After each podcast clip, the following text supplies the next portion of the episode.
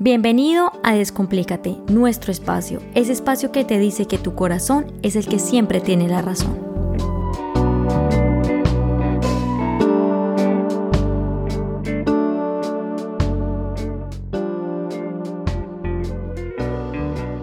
Hola a todos y bienvenidos a un nuevo capítulo de Descomplícate. Mi nombre es Angie Pérez y hoy como psicóloga clínica quiero hablar sobre la salud mental. Sí, esa salud de la que tanto hablamos pero muy poco conocemos.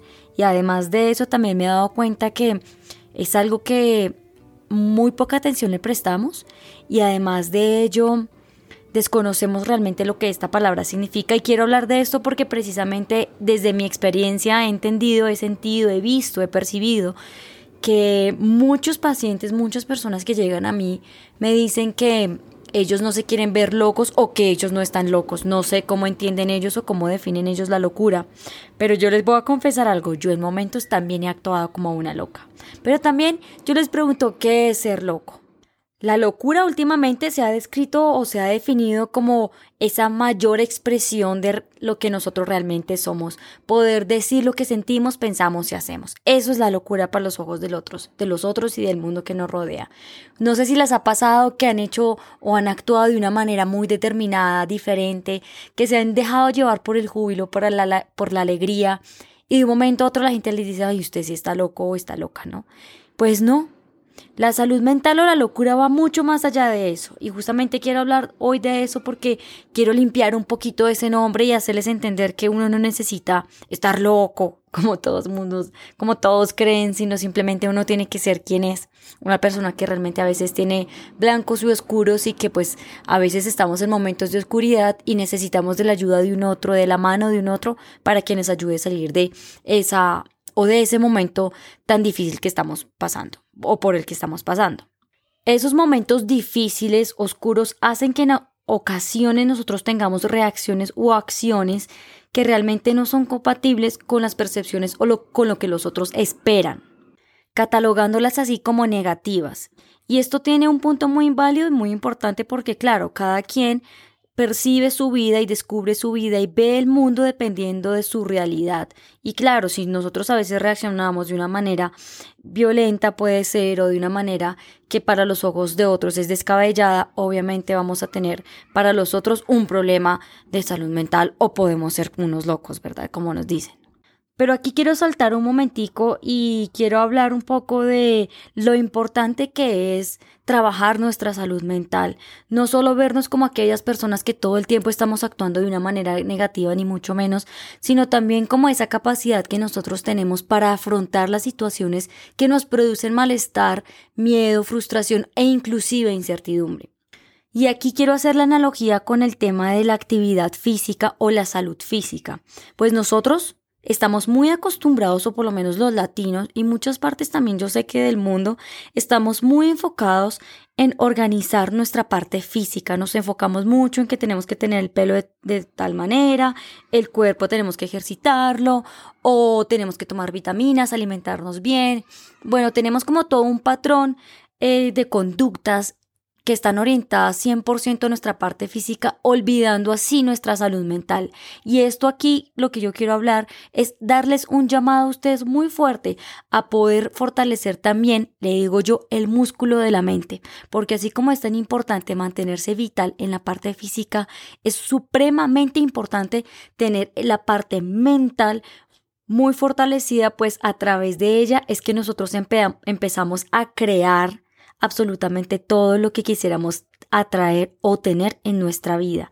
Es por eso que la salud mental es tan importante para el desarrollo personal y también para poder entender cuál es nuestro propósito en la vida. Entonces, cuando hago la analogía con la actividad física, eh, cuando nosotros hacemos todos estos deportes y comemos de esta, forma, de esta forma y tomamos las vitaminas que nos tomamos, nosotros también lo que estamos haciendo intencionalmente es fortalecer nuestro sistema inmunológico y de esta manera nosotros también podemos fortalecer nuestro sistema inmune mental. ¿Eso qué quiere decir? Que nosotros fortalecemos nuestro cerebro, nuestra mente de tal manera que entendemos cómo afrontar esas situaciones de miedo, esos virus que, que no se nos vienen a la cabeza, esas limitaciones, esos fracasos, esas partes oscuras que se nos vienen mentalmente, nosotros le ponemos un sistema inmune, una coraza en que nosotros sabemos qué hacer con eso para afrontarlo y tener unas respuestas reactivas de una manera positiva para nuestro bienestar emocional. Y aquí ustedes se preguntarán, pero Angie, entonces, ¿cómo hacemos nosotros para fortalecer nuestra salud mental? Y yo sé que es una pregunta muy poderosa e importante para ustedes y yo se las voy a responder. Lo primero que tenemos que hacer es aceptar lo que nosotros somos, con claros y oscuros saber quiénes somos y qué es lo que queremos crear y en qué nos queremos convertir. Es supremamente importante encontrar, entender nuestra parte oscura, entender cuáles son nuestros miedos, nuestras frustraciones, nuestras ansiedades, todas estas cosas que no nos dejan fluir. ¿Y por qué hablo de esto? Porque cuando tú entiendes muy bien tus partes oscuras, haces que llegue luz a esos momentos oscuros, trayendo en ti paz y tranquilidad. Por eso es que yo siempre hago un llamado a revisar cuáles son tus monstruos, cuáles son tus miedos, porque una vez tú te haces amiga de ellos, una vez tú domas tus monstruos, es ahí, en ese justo momento, cuando tú empiezas a fortalecer y a crear un sistema inmune mental. Tú eres una persona perfecta, así como eres, eres hermoso, valioso y eso es algo que tú te tienes que creer. Nadie te lo tiene que decir y mucho menos tienes que convencer absolutamente a nadie, porque así como tú eres, así como tú creas, así como tú sueñas, es perfecto porque es lo que tú deseas y es lo que tú le quieres entregar al mundo. Así que acéptate como tú eres, no trates de encajar en ningún lado porque cuando tú intentas encajar en algún lugar, es ahí cuando tú dejas de ser tú en esencia y empiezas a cambiar según las experiencias, las, las perspectivas de los otros. Y tú no dejes de ser tú, porque así como tú eres, como ya te lo dije, eres perfecto. La segunda, y es la más importante para mí, diría yo, además de la primera, los dos son iguales de importantes, perdónenme. La segunda es entender, aplicar ampliar y nutrir nuestro lenguaje emocional. Yo creo que esto yo ya se los he dicho varias veces y es que para mí es supremamente importante comunicarme con alguien que expresa con claridad lo que siente. ¿Y qué hago? ¿Y por qué hago referencia yo a esto con el tema de la claridad? Cuando expresamos lo que sentimos, porque en momentos nosotros nos quedamos cortos para expresar esas cosas que nos están molestando, esas situaciones que nos producen malestar. Yo se los hablo de la experiencia. Cuando yo tengo personas al frente mío, cuando tengo amigos que vienen a mí, colegas y demás, ellos me dicen, Angie, me estoy sintiendo muy mal, o sea, estoy jodido, perdónenme, perdónenme la expresión. Angie, estoy, o sea, ya toqué fondo. Y yo soy, ¿qué es tocar fondo? ¿Qué estás sintiendo? Y me doy cuenta del poco lenguaje que tiene o que tenemos nosotros o que yo tuve en algún momento para poder expresar lo que sentimos. Es muy importante entender cuáles son las emociones. Miedo, ira, asco, tristeza, felicidad, sorpresa, agresividad, locura, humillación, rechazo. ¿Qué es lo que tú sientes? Alegría, orgullo.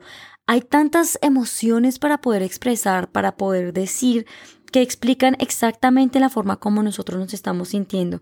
Y esto es supremamente importante para fortalecer nuestra salud mental, porque cada vez que nosotros nos conectamos con nuestra intuición, con nuestro corazón, con nuestras emociones, que son las que nos guían hacia el camino que nosotros queremos llegar, cuando hacemos esa conexión tan importante con nosotros mismos, de la misma manera empezamos a ver a las personas que nos rodean no como locura, sino como personas compasivas, como personas que también han pasado por un proceso que nosotros también estamos pasando y también las vamos a ayudar a entender lo importante que son la expresión de emociones. Cuando nosotros nos volvemos el espejo de los otros, porque así lo somos, cuando nosotros aplicamos esto, cuando nosotros empezamos a ampliar nuestro lenguaje, las personas que están alrededor de nosotros también lo empiezan a hacer.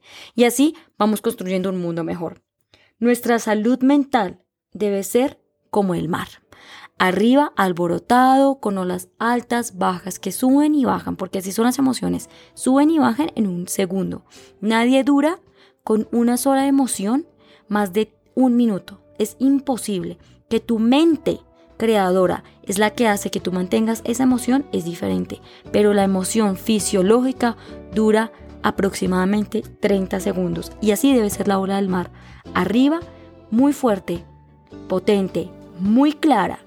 Y acá abajo, muy abajo, muy abajo del mar, muy en el centro de nuestro corazón, en el mar hay mucha calma, hay mucha paz y tranquilidad.